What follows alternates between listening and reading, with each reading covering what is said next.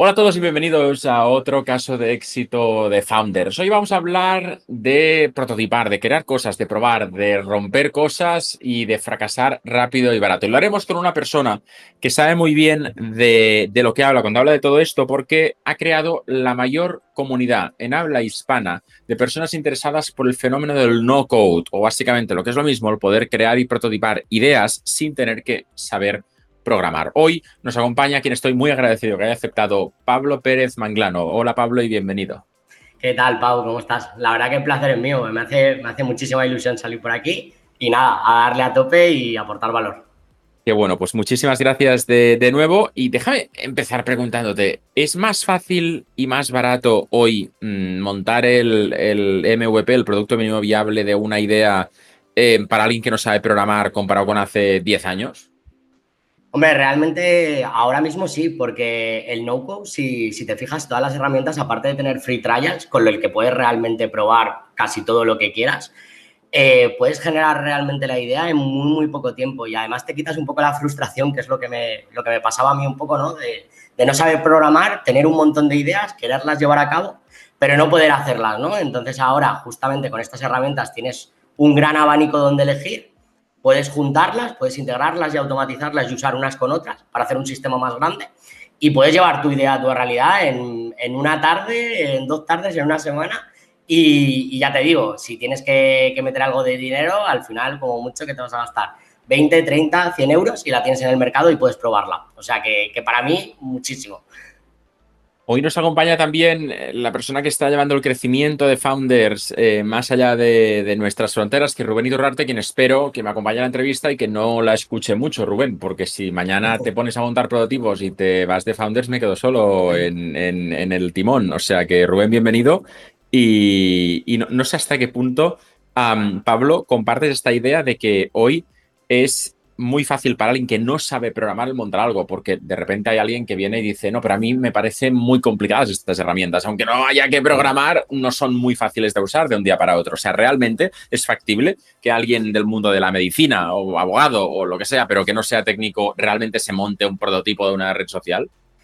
A ver, depende, de, depende del proyecto, como dices. Para mí no son todas las herramientas. Siempre digo que las herramientas son el medio, no es el fin. Es decir, el objetivo que tienes y levantar un negocio, tú bien lo sabes, Pau, es mucho más que crearlo con herramientas, ¿no? Pero sí que es verdad que hay herramientas ahora que te permiten, tiene una curva de aprendizaje bastante baja y que creo que con voluntad de aprender, buscando información y sobre todo, pues es una de las cosas que hacemos en Selineway, ¿no? Intentar que la gente aprenda para poder sacar ese prototipo mínimo viable o ese mínimo producto viable al mercado y poder testar la idea, ¿no? Entonces, da igual que seas médico, da igual que seas abogado, de hecho yo soy fisioterapeuta, o sea que soy un poco la prueba de, que se puede llegar a hacer, o sea que no hay ningún problema, ¿no? Ahí, me pongo yo como, ejemplo por el que nos esté busca, eh, escuchando, que realmente lo puede hacer, da igual de dónde venga. Al final, pues ello, si tienes voluntad, puedes llegar a, crear lo que, lo que tú quieras. ¿Me permite, Rubén, poner de ejemplo eh, a, ti, porque al final has dicho que eres fisio, eh, Pablo, algo que, es, que mola, porque de, hecho, tanto Rubén como yo, antes de crear Founders, veníamos de otros emprendimientos. En el caso de Rubén, algo relacionado con el mundo precisamente de, los, de la fisioterapia, de los fisioterapeutas. ¿Podrías explicar, Rubén, cómo fue el proceso de, antes de que existiera el no-code, em, crear el prototipo de esa idea que, tenías, montarla, si tuviste que pagar a alguien, incluso si puedes compartir cuánto costó el crear el MVP y demás? Y luego Pablo nos podría hacer el ejercicio de, de comparar cómo podría ser crearlo ahora, para ver si ha mejorado o no en cuanto a, por ejemplo, la parte económica económica y de tiempo.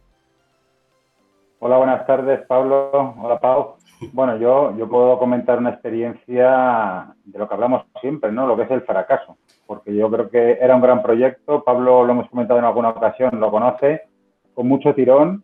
Eh, y el gran problema ha sido una gran inversión desde el punto de vista de la gran magnitud del proyecto como tal, porque era un proyecto muy grande que quería abarcar muchas funcionalidades, entonces, el desconocimiento técnico desde la parte de negocio nos hizo ir metiéndonos en costosos desarrollos sin realmente tener el conocimiento, sin poder validar, sin poder testar, y esto se convirtió en una rueda que llevó el proyecto al fracaso, a un desembolso superior a casi los 300.000 euros, pero no solo en la parte técnica, sino todo lo que conlleva, ¿no? Porque son los costes de oficinas, los costes de equipo de negocio, el coste de oportunidad también que se habla.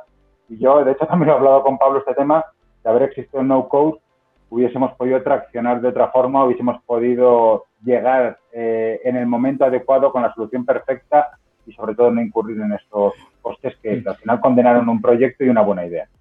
Eh, eh, Pablo, en esta idea, obviamente para montar una startup necesitas mucho más capital que el propio de desarrollar el, MVP, pero hay una parte importante de este capital que comentaba Rubén que sí que se podría ahorrar si el proceso empezara en 2021 usando no code como técnica, ¿no?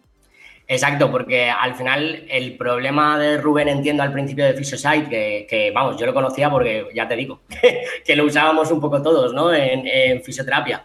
Y realmente el problema que entiendo que tendría, uno de los problemas es, oye, ¿dónde encuentro desarrolladores? Al precio que ahora valen los desarrolladores, con la burbuja que hay de, de IT, ¿no? Al final decís, ostras, un prototipo igual me puede costar ahora mismo 10.000 euros. O esa idea, ¿no? Sacarla al mercado. Yo ahora, por ejemplo, cogería y diría, oye, ¿qué puedo usar para crear un marketplace? Como siempre, ¿qué, objetivo tengo? ¿Qué puedo usar a partir de ahí? Porque realmente puedes usar varias cosas, ¿no? Entonces, eh, uno de los ejemplos, también sabes que, mm, bueno, yo cofundé una startup que era un marketplace y se usó ShareDrive al principio. Una, aplicación que te permite generar un marketplace. Oye, ¿cómo lo quiero? Y tú luego ya vas cambiando las funcionalidades de todo lo que quieres, eh, los campos que necesitas, etcétera. O también se podría utilizar, que lo está haciendo muchísima gente, pero tiene un poco más de curva de aprendizaje, pero es muy potente, utilizar Webflow, que es un builder de, webs muy, muy potente, y usar MemberStack para poder eh, crear ese marketplace eh, también dentro, ¿no? Y poder crear el tema de, quién paga a quién, etcétera, ¿no? Cómo haces tú de, intermediario entre oferta y demanda. Entonces, soluciones hay.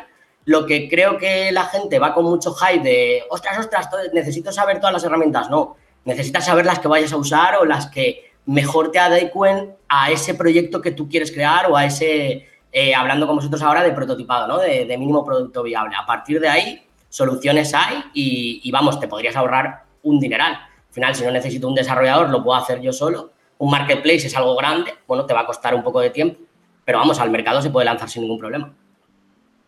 Eh, me encantaría conocer, ahora ponías un ejemplo tuyo de tu vida anterior a, a Away, que de hecho hablaremos largo y entendido en unos, en unos minutos, pero me gustaría navegar un poco por, por, tu historia personal. Al final este podcast va de historias eh, empresariales, eh, de, entidades, pero también de personas.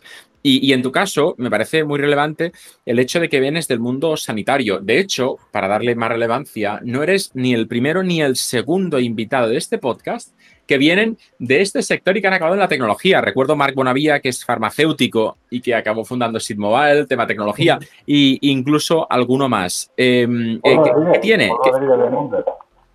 Sí, señor, por Rodríguez de, de Mambler. Eh, ¿Qué tiene este, este mundo para que os transforméis completamente y acabéis montando prototipos de marketplaces? Pues la verdad que no, no sé, no sé, no sé qué, qué, responderte a qué tiene este mundo, pero lo que sí que es verdad, o por lo menos yo siempre pienso, es que en las carreras de, de sanidad nunca te explican cómo, cómo atraer a esos clientes, ¿no? O cómo si quieres, o sea, si tú estás en una carrera de sanidad y luego quieres montar un negocio, como por ejemplo yo tuve en mi clínica de fisioterapia, a nadie te explica, ¿no? Cómo, cómo poder traer clientes o atraer clientes eh, por internet, ¿no? Y entonces vas muy, muy boca a boca, que es un poco lo que me pasó a mí, ¿no? Entonces al final eh, te vas metiendo, vas buscando, pues vas aprendiendo como puedes. Y, y bueno, a mí lo que me pasó es que aprendiendo como podía me di cuenta de que eso me encantaba y la fisioterapia me gustaba. Y dije, ostras, pues igual realmente pues me he equivocado en lo que he estudiado, no pasa nada, vamos a cambiar. Y lo que quiero hacer son proyectos digitales y seguir en este mundo que, realmente creo que me he enamorado, ¿no? Un poco de, lo que hago. Así que nada, cerré la clínica, vendí la cartera de clientes y me fui a Australia a aprender inglés porque no tenía ni idea y dije, dije, si quiero estar en este mundo, algo de inglés tengo que saber. Y nada, me fui allí, estuve trabajando de todo lo que pillé, pues haciendo paellas con chorizo, que para un valenciano es muy duro y, cosas de estas. Exacto. Y, nada, estuve ocho meses viviendo, viviendo en Sydney y volví a España porque, porque justo nacía, nacía un, un, sobrino mío, que era el primero. Y estando un mes aquí, que me quedaba de visado aún cuatro meses, me contrataron para un e-commerce muy, muy potente en Valencia, que es de sanidad, es como Amazon de producto sanitario y me propusieron un poco llevar la línea de fisioterapia. Entonces, pues yo lo puse en una balanza y dije, a ver, Pablo, si quieres em, aprender de esto de, digital, pues es un poco la oportunidad, ¿no? De, de, poder, de poder entrar en este mundo, ¿no? Así que nada, acepté el trabajo, no volví a Australia, estuve un año y medio trabajando para esa empresa Y, nada, aprendí, aprendí muchísimo. También aprendí muchísimo sobre lo que yo no quería que fuera mi empresa. o sea que aprendí de las dos. Y, bueno, luego me salió la oportunidad de fundar eh, Marketplace de, Free Tours y, que se llama Guru Walk. Y, nada, estuve ahí, eh, llevé todo lo que es la comunidad de guías, aprendí muchísimo, descubrí lo que era el growth, descubrí el no-code también. Y bueno, le llegamos a levantar hasta una ronda de un millón, la verdad que fue muy bien. Y hace un añito me salí de lo que es la operativa del día a día, sigo siendo socio. Pero, pero bueno, me puse a trabajar también para una agencia que es Product Hackers, donde, donde subir el nivel de, de esto de, de, lo que tenía de growth y aparte en paralelo pues fundé Saving Away. Es un poco, un poco la historia. Sí que es cierto que tienen en común todas las personas, vengan del mundo técnico o no, es esa actitud frente a la vida de, de no tener miedo a, a los, a los cambios. En tu caso, pues seguramente hay lugares donde puedes aprender inglés que están a una hora en coche de Valencia y decides irte a Australia, que son las antípodas. Entonces, em, quizás sí que si intentamos desgranar el ADN de emprendedores que de alguna forma van a poder crear cosas que realmente tengan éxito, podría estar ahí el, no tener miedo a, a, probar cosas nuevas, a cambiar y demás, porque por ejemplo el no code, el no code tienes que, perder el miedo inicialmente. Hay mucha gente que dice, no, yo prefiero aprender a programar, que esto no me lo va a quitar nadie. Igual ya ni hace falta hoy. Totalmente. al final, bueno, yo los cambios es que siempre lo he visto como algo que te hace mejorar, ¿no? No creo que haya cambios malos. Y bueno, puede ser que no tengas una experiencia como, como esperabas, ¿no? Pero, pero creo que los cambios nos hacen mejorar y poder cambiar y hacer cosas eh, creo que aprendes un montón de, mucha gente también, ¿no? Y de gente diferente. Sí que es verdad que yo lo hablo con mis amigos y mis amigos pues estudiaron una cosa, trabajan en eso y sé que nunca se van a mover de ahí, ¿no?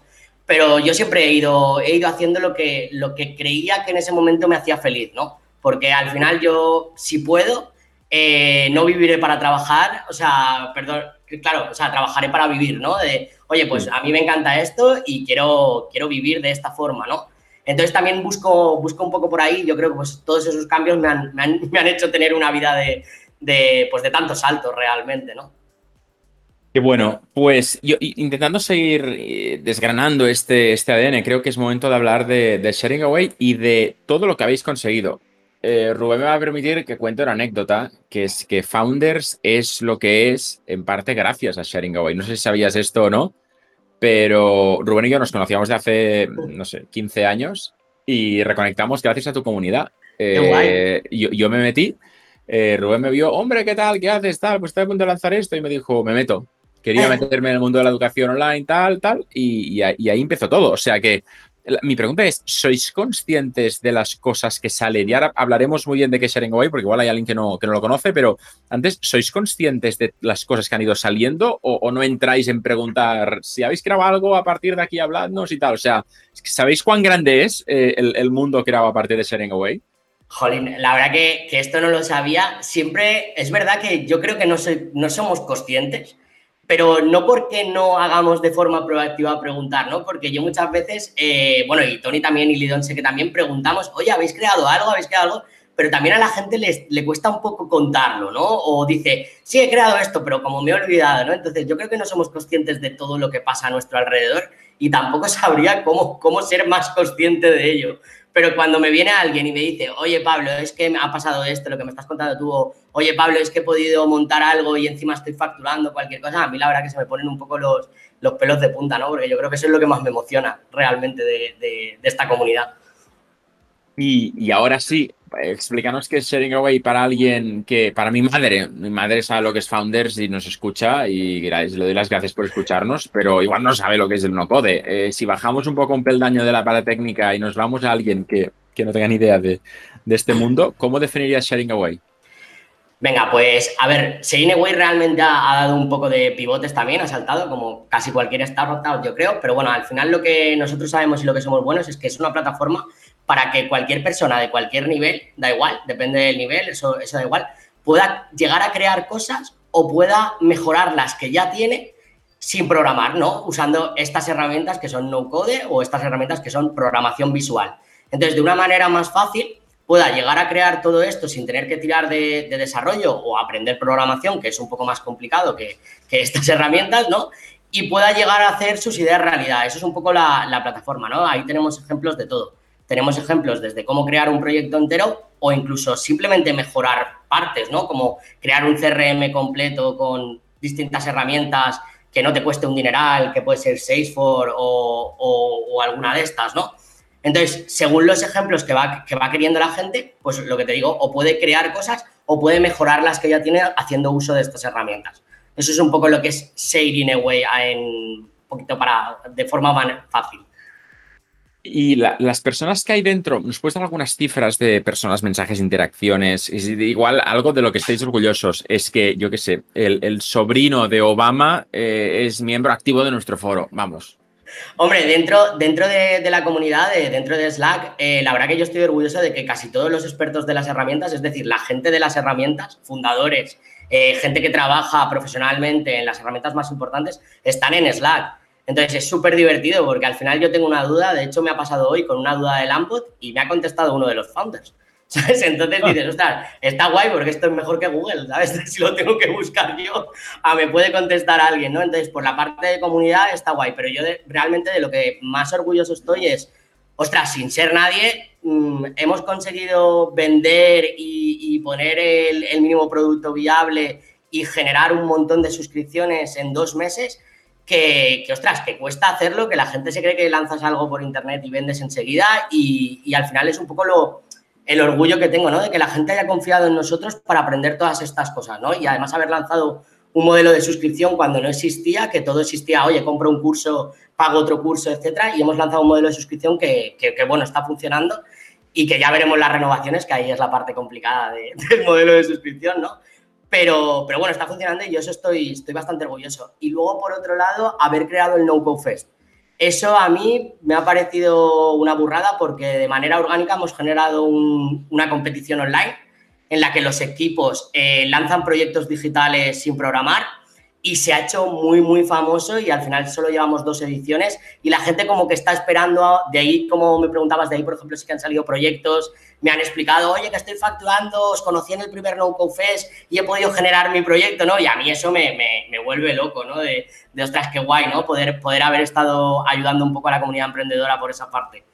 Eso es un poco, para mí es lo que más orgulloso estoy.